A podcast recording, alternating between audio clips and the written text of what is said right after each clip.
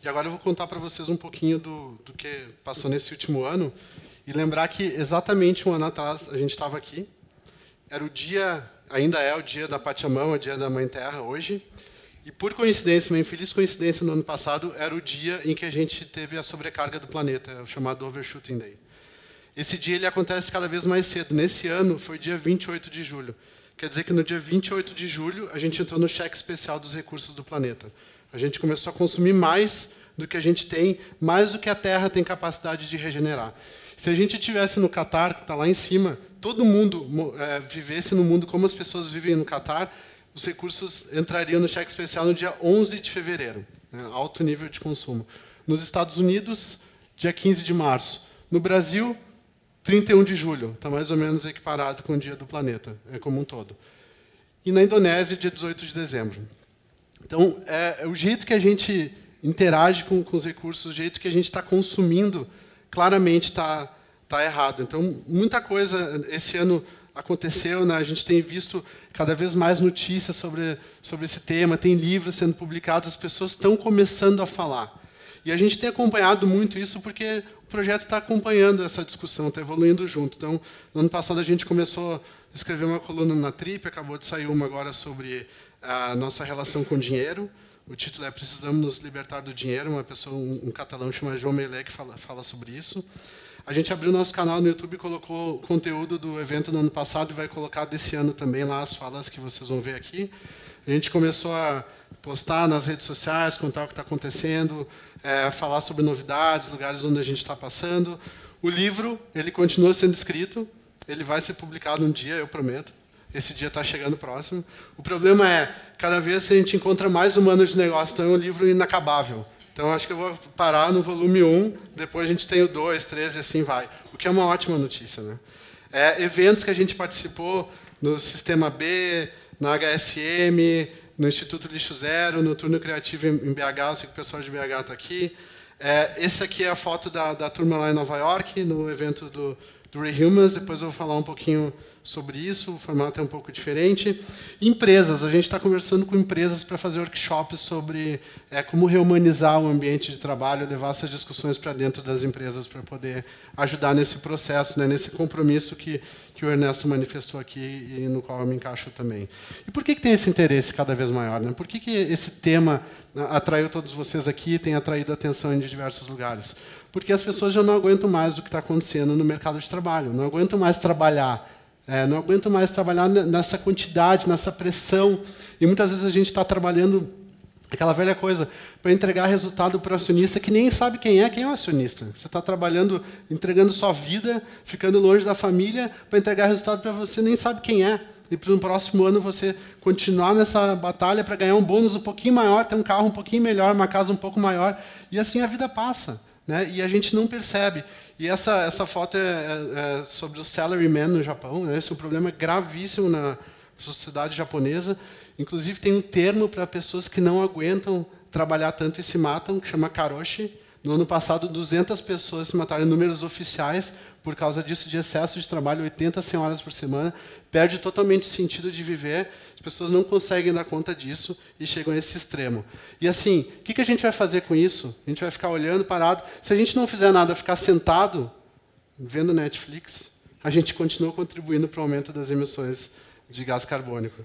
Porque a aviação é responsável por 2,5% das emissões.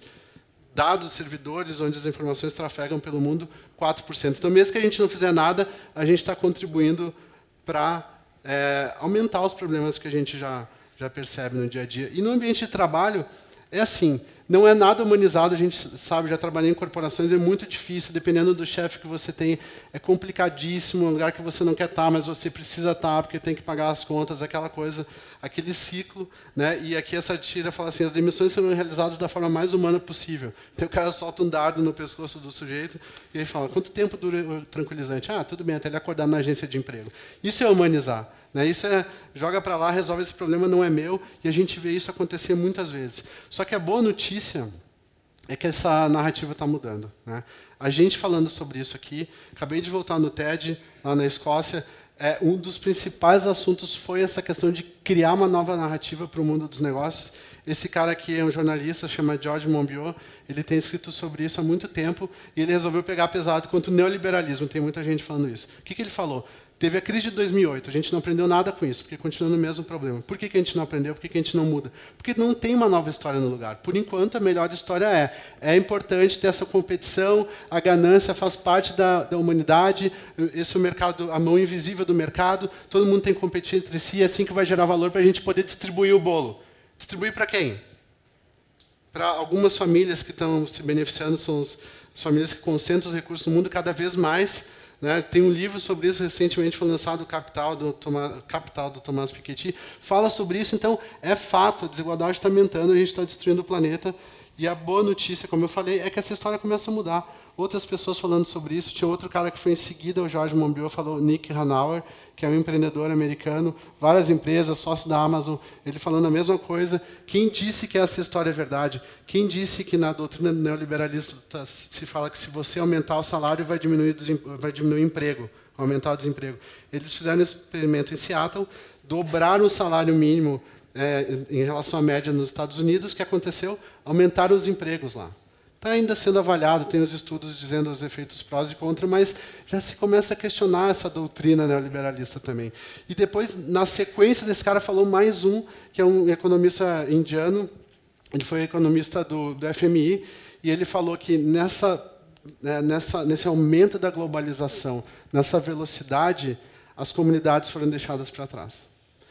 E o exemplo que ele deu foi de uma comunidade que conseguiu reagir que foi na comunidade de, de, de, Queens, lá nos Estados Unidos, em Nova York, onde a Amazon queria instalar um depósito gigante. O que, que a comunidade pensou?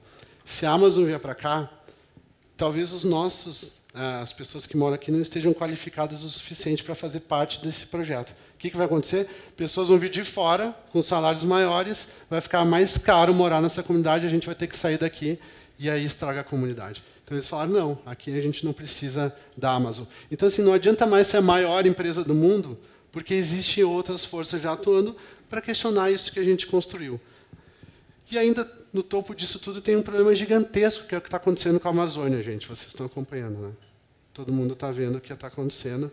É, tem um amigo querido aqui, o Dario, que é diretamente impactado por isso. Tem uma, uma empresa lá vai falar sobre isso depois, a mata, que é de manejo sustentável é, da, da, floresta, para manter a floresta em pé e gerar valor, mas a gente está achando que é melhor destruir a floresta. Né? Tem, saiu dado hoje falando do aumento do desmatamento, e daí o pessoal, nosso presidente fala, Bolsonaro fala que é melhor, é preferível matar o mensageiro, né, que está trazendo a notícia do desmatamento, e assim é inadmissível que a gente está vendo acontecer, ainda sendo um pouco político agora, porque assim os recursos naturais é, que a gente administra como país nessa geopolítica que a gente decidiu criar fronteiras né, e separar os países, a maior parte da Amazônia está no Brasil. E é importantíssimo para a saúde é, da, da, natureza do planeta. Então a gente tem que, no mínimo, saber cuidar bem disso. E não é o que a gente está fazendo. Todo mundo está de olho. É, a sociedade civil brasileira também está tá reagindo numa, numa boa medida a gente ainda talvez tenha alguns momentos difíceis pela frente, mas esse tipo de coisa é inaceitável, assim como violações de direitos humanos e, e algumas coisas que a gente tem ouvido por aí.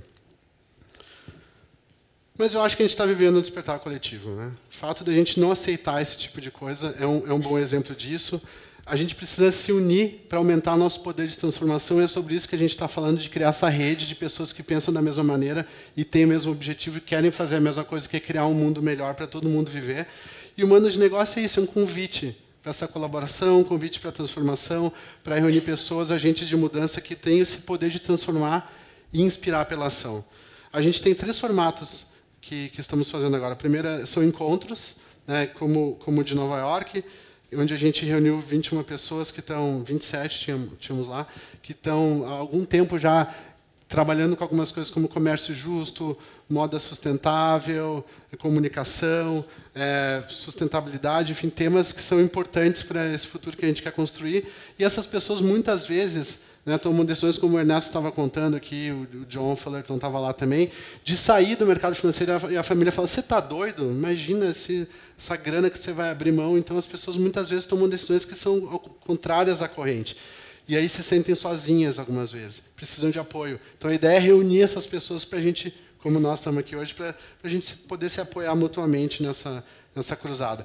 Eventos como o de hoje aqui, onde a gente convida pessoas que possam contar para nos inspirar, para a gente poder pensar em como conhecer outras pessoas, como poder trabalhar juntos. E jantares, que é um lugar super íntimo. É, a gente fez um, fez um em Buenos Aires, foi muito bacana. No final, as pessoas estavam falando sobre sonhos, né, no nível de conexão profunda, porque isso é muito importante. A gente precisa criar confiança entre nós. Né? Hoje a gente sabe colaborar de maneira transacional. Né? Eu tenho um projeto, você tem outro projeto, a gente se conecta, nós dois juntos, no nosso projeto, a gente vai fazer alguma coisa que é melhor para nós dois. Porém, o nível de problemas, desafios que a gente vai ter daqui para frente exige um nível de colaboração que é maior que o transacional. É colaborar para alguma coisa que é maior do que cada um de nós. A gente é capaz de fazer isso? Eu acredito que sim. Essa aqui é uma foto do, do, do evento em Nova York. A gente fez quatro perguntas lá para as pessoas discutirem. Não tinha palestrante, não tinha plateia, todo mundo sentado em círculo, todo mundo com o mesmo assunto. A primeira, qual foi o momento mais vulnerável da sua vida que você aprendeu com isso? As pessoas discutiram sobre isso a manhã inteira. Isso criou um nível de confiança muito forte, pois contar uma vulnerabilidade para um estranho é, é um jeito bacana de conseguir confiança. Depois a gente perguntou, nesses momentos de mudança, o que está acontecendo comigo? Como eu me sinto nesse processo? Terceiro, o que você está vendo acontecer ao seu redor, no ambiente, nas pessoas com quem você conversa, como você sente as pessoas falando, que tipo de sentimentos elas estão expressando. E, por último, como lidar com as pessoas que estão em negação. Né, que dizem, não, às vezes a gente começa a falar sobre isso, a pessoa fecha, fecha a porta e troca de assunto, vai embora, vai no banheiro, porque é difícil de falar sobre isso. A gente está falando de coisas muito importantes. Né? Essa aqui é uma, uma, ideia geral, a gente teve uma facilitadora gráfica lá, criou imagens incríveis, e tentando capturar a discussão, mas algumas coisas que ficaram evidentes lá, quatro aprendizados. Primeiro, colapso. Todo mundo falou, a gente tem um risco de colapso da humanidade. Se a gente não olhar para isso, não entender que isso é possível de acontecer, a gente vai continuar fazendo as coisas do mesmo jeito até se dar conta e quando se der conta talvez seja tarde demais. Ainda dá tempo de fazer, dá tempo de diminuir o, o estrago que a gente fez, mas certamente a gente vai ter um planeta muito diferente do, do que quando a humanidade começou a surgir. Terceiro, rede, né? Esse apoio, segundo, quer dizer, esse apoio é importante.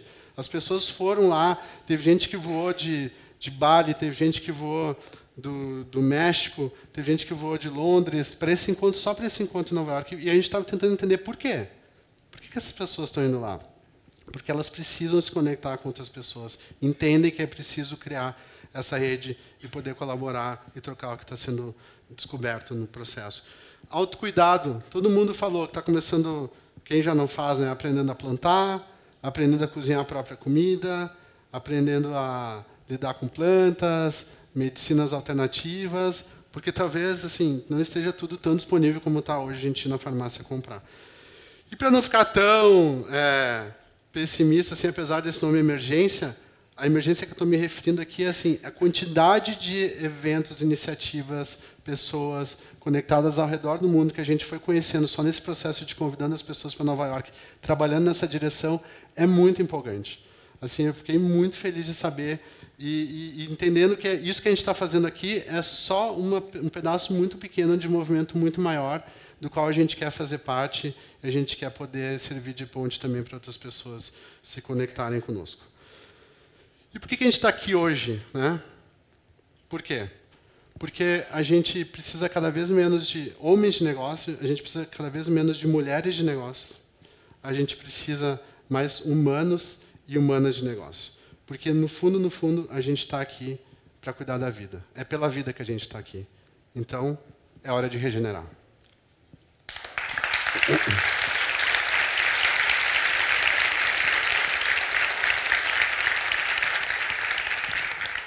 Obrigado, gente.